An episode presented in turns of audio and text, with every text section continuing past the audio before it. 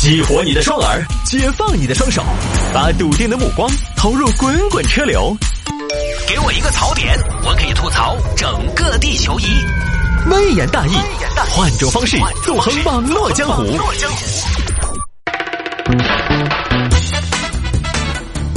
来喽！欢迎各位继续回到今天的微言大义的节目。有听众朋友说摆下这个事情。人大毕业的高考状元在街头流浪，说想过新生活。这个事情呢，过去也有一小段时间了。就是山东有网友呢，拍到了一个流浪的大叔，看啊，邋里邋遢的。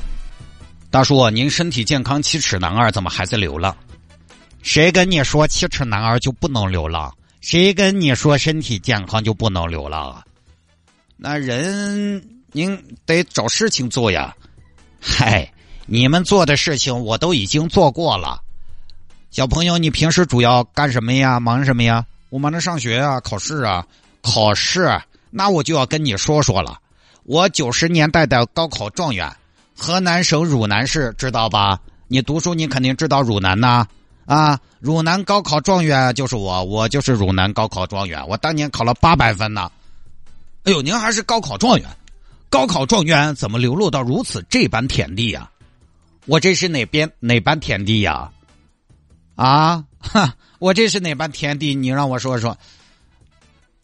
呃，就是您您看起来，就怎么说呢？反正有点不太得劲儿，我不得劲儿哈。我这是哪般田地？我跟你说，小伙子，我这是看人间天地宽呐。哦，我知道了，您肯定就是传说中的高分低能，你才是高分低能。不，大叔你错了，我是低分低能。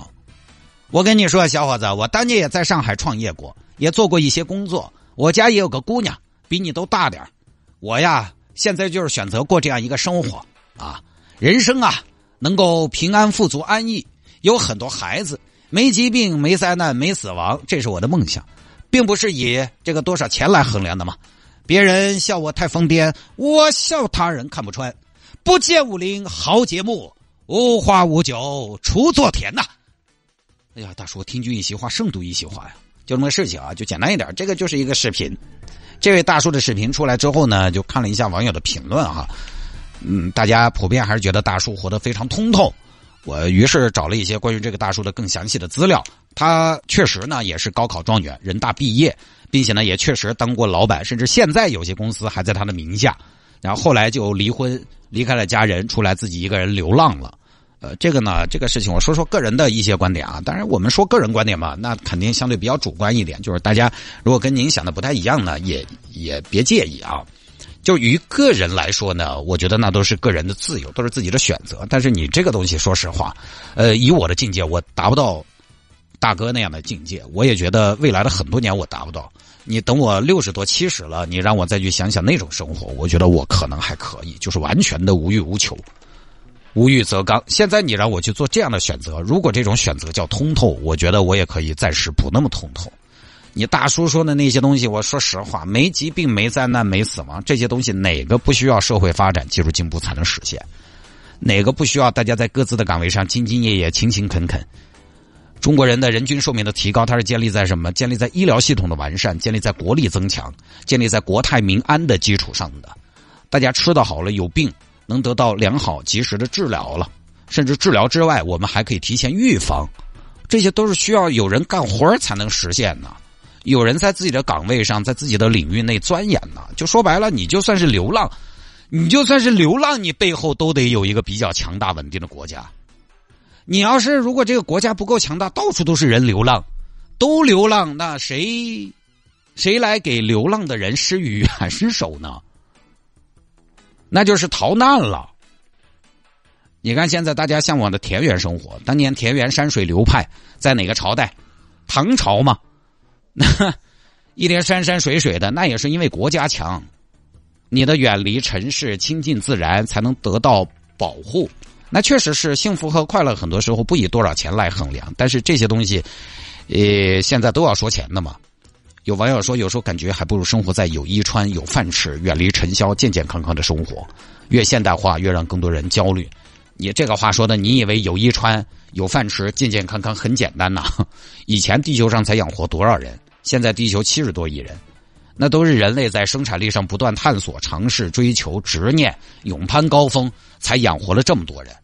那现在地球这么多人，你说说，你回到那个特别自然就有衣穿、有饭吃、远离尘嚣的那种社会和世界，那你告诉我，那地球根本养不活那么多人。现在地球七十二亿人，你说谁该生出来，谁又不该生出来？所以有网友说，虽然他身上破烂，但是他眼里有光。我就想，怎么就看出光了？半眯着眼睛跟你说话，你还能看出光了？我们经常说心里有火，眼里有光，但那个光它又不不暖和，火才暖和的嘛。所以这事儿呢，于个人无所谓。但是我觉得网友们纷纷表示一种羡慕，倒是也大可不必。甚至把这种生活状态归类为一种参悟的高深状态，大可不必。你说你你也考了学，你也结了婚，有了孩子，你倒是参悟了，孩子怎么整呢？你倒是通透了。家里边亲戚还在说希望他回来，为什么呢？因为无头条件本来就不好，所以我觉得个人选择我们肯定尊重，但是真的不用升华。你说他这是通透，看破红尘就是通透，那我问你。那些为了家早出晚归、为了家人披星戴月的人，就是不通通了，就是俗气了。那些即便辛苦，但也还是愿意担起责任来的人，那些自己苦点无所谓，只要家里边人开心的人，他就是俗气呀。我个人是反对这个说法的，就是我觉得他的选择可以尊重，但是不用升华。他并不，并不比平凡的普通人做的常规的选择更高明。我们今天享受的一切，都还是大家在各个岗位上辛辛苦苦干出来的。你不能一边一边享受着便利，一边说人家活得世俗。外卖小哥活得不世俗，你就吃不掉，吃不到外卖，你知道吗？所以啊，我还是觉得现在有些话在舆论上走了极端，比如说“有钱不代表幸福”这话，有钱不代表幸福，特别没错，我也认可。但是有钱不代表幸福，可不等于没钱就会一定幸福。再比如说，高分低能的存在，可不代表处处都是低分高能。有人读书出来也混得撇，可不代表读书撇他就一定混得好。所以你不能说有钱不代表幸福，所以我一定要过没钱的日子，因为没钱的日子一定幸福。你也不能说，那既然高分低能，那我就低分吧，因为低分就能高能了呀。那这个逻辑就大错特错了吧？这个逻辑就太高能了一点吧。所以有很多话就是看什么场景，你是什么样的动机。同样的一句话，在不同的目的之下，去说不同的道理，它是可以有不同的理解的角度的。有钱不代表幸福，这个话太好用了。但是就是那个问题，没钱难道就代表幸福吗？那我觉得，我跟收音机前很多听众朋友，我们都一样，找到了幸福密码。先拒绝所有的外场活动，然后慢慢的从一线退下来，去当个小编，再慢慢的辞职，幸福找到了。幸福就在你的身边，那不是嘛？对不对？很多朋友来说，经济上稍微过得点先不说幸不幸福，他会有一些安全感的嘛。你是个独立的人，你总还是需要考虑家里人嘛。所以还是那句话，理解人家的个人选择，但是别升华。这种生活能得到大家的响应，其实你想过没有？大家想过没有？为什么这个大哥他出来说他这种生活，下面留言会清一色的觉得他境界高？为什么？这种他这种选择能得到大家的响应，其实其实不外乎是因为什么？因为他曾经取得过世俗上的成功。你换一个普通流浪汉来说，他参透了，你信不信嘛？你不信？他你看，他曾经学历高，结过婚，当过老板，啊，大家就觉得他反正学霸，他做什么都对。你换成是个没学历的普通流浪的人，你就会觉得他就是没本事嘛。那么接下来问题又来了，你发现没有？为什么网友信服他的选择？因为他曾经取得过世俗上的某种意义上的成功。你看，你即便选择流浪，在世人那儿都有严重的区别。这个大哥他因为取得过世俗上的成功，所以大家觉得他是选择流浪。他要是没有之前世俗上的成功，网友可能就觉得他只能流浪。对吧？就跟马云说：“哎呀，钱其实不是那么的重要。”这种，你想过没有？就是为什么是一个特别有钱的人来说钱不那么重要？包括这个小哥的选择，这个大哥的选择，他是一个曾经取得过世俗成功的人来说，幸福跟钱没关系，它才有说服力啊。所以连流浪都那么的现实，世界就是充满了各种各样的悖论。今年上半年，我们家老辈子让我去听一个蛰伏了多年的歌手的歌，他一介绍，我一听通透啊，这成仙了。但是当年人家可是红的不行啊，所有的大巴车上都放的他的歌，他没有当年的世俗，他现在的东西都没人知道。所以有个网友特别有意思，说的是不要小看人家，他的幸福程度比我们很多人都高。都市人都是手机物质的囚徒，我一看这个境界高。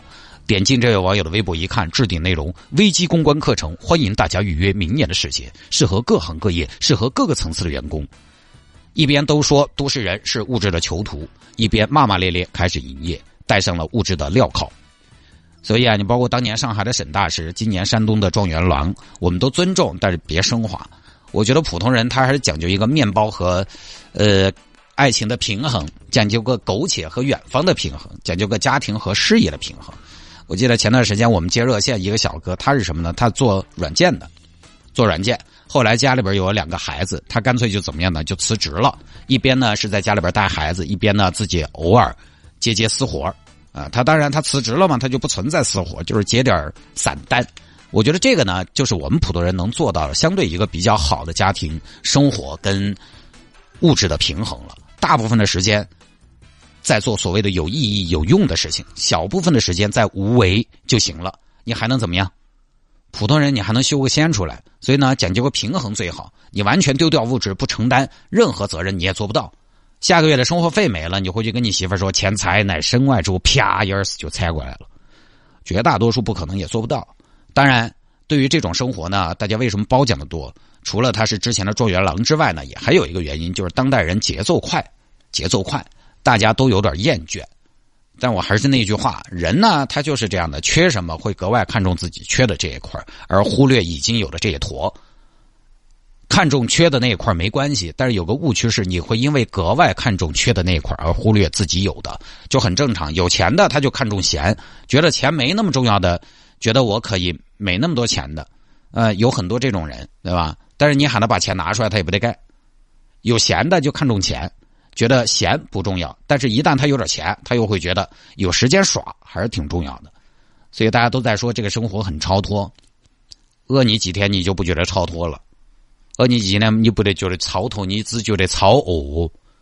不说了，就普通人呢，不用去追求那些什么出世超脱，人还是要分阶段。这位状元郎他也曾经努力过，然后再选择了向下兼容。我以前也想过一个问题，我很多年前其实就在我自己的点化下知道了有钱不代表幸福这件事情。但我发现呢，当你就是没有真正的取得一些成绩的时候，你来说这个话呢，会被人误解，会被人误解你其实是没那个能力。我会没有安全感，我会没有自信，对吧？我很早就知道有钱不代表幸福。我想过一个问题：既然有钱不代表幸福，那我还要不要尝试着，呃，试着有更多的一些钱呢？我想过这些问题。既然知道物质的堆砌对幸福没有帮助，那我还要不要去堆砌物质？我先开始想的是，我都晓得了，它不代表幸福，我何必还去追求呢？就是我已经知道这个事情，我可能，呃。我可能会不想了，但是我还不要去，还要不要去证明一下我能？后来一想呢，你还是会有点不甘心，因为你如果不努力，你如果没有向上突破过，作为一个普通人，可能你最后放弃了，但是你这个放弃是没有安全感的，你是不甘心的，你是没有真正的放下的，就你也会觉得好像没有尝试过就放弃了，是不是就？还是有些小小的不甘心。当然，我说的向上突破不是那种大富大贵啊，就是普通人嘛，跟自己比的向上突破。你没有向上突破过，你会不甘心，你也会觉得未必就这么算了吗？不然还是摆两年哦，反正你躺起也没得啥子事情做。你没有向上突破过吧？有的时候，其实你的躺平，你的佛系其实是不踏实的。我们不说给别人证明什么，就你没有向上突破过，你的佛系不踏实。你有一天躺惯了，可能会习惯，但那只是麻木。真正有底气的躺平，就像这个状元郎这种，哦，我差不多啥事情都搞焦了，我可以啊，我不是不能，我只是不想。这种躺着吧，才有底气。所以，当你要向下兼容的时候，底气也很重要。真正的平其实是 越是躺得安稳，越是需要自信。你如果不自信，你何来躺得安稳？哇，外头一有风吹草动，你就爬起来了。我那边房子要好喽，一万的剪刀差哦，不疼了，我现在就要去报名。对我们来说，在某个阶段，我觉得向上突破就是你在追求那种自信，那才是你以后强大的根源。这个事情其实很矛盾，你就觉得我都不追求那些了，我为什么还要证明？我证明给谁看？但其实就像我刚才说的，你不用给。给哪个证明看？但你要给证明，证明给自己看哈。你不需要证明给别人看，但是你需自己需要那份信心。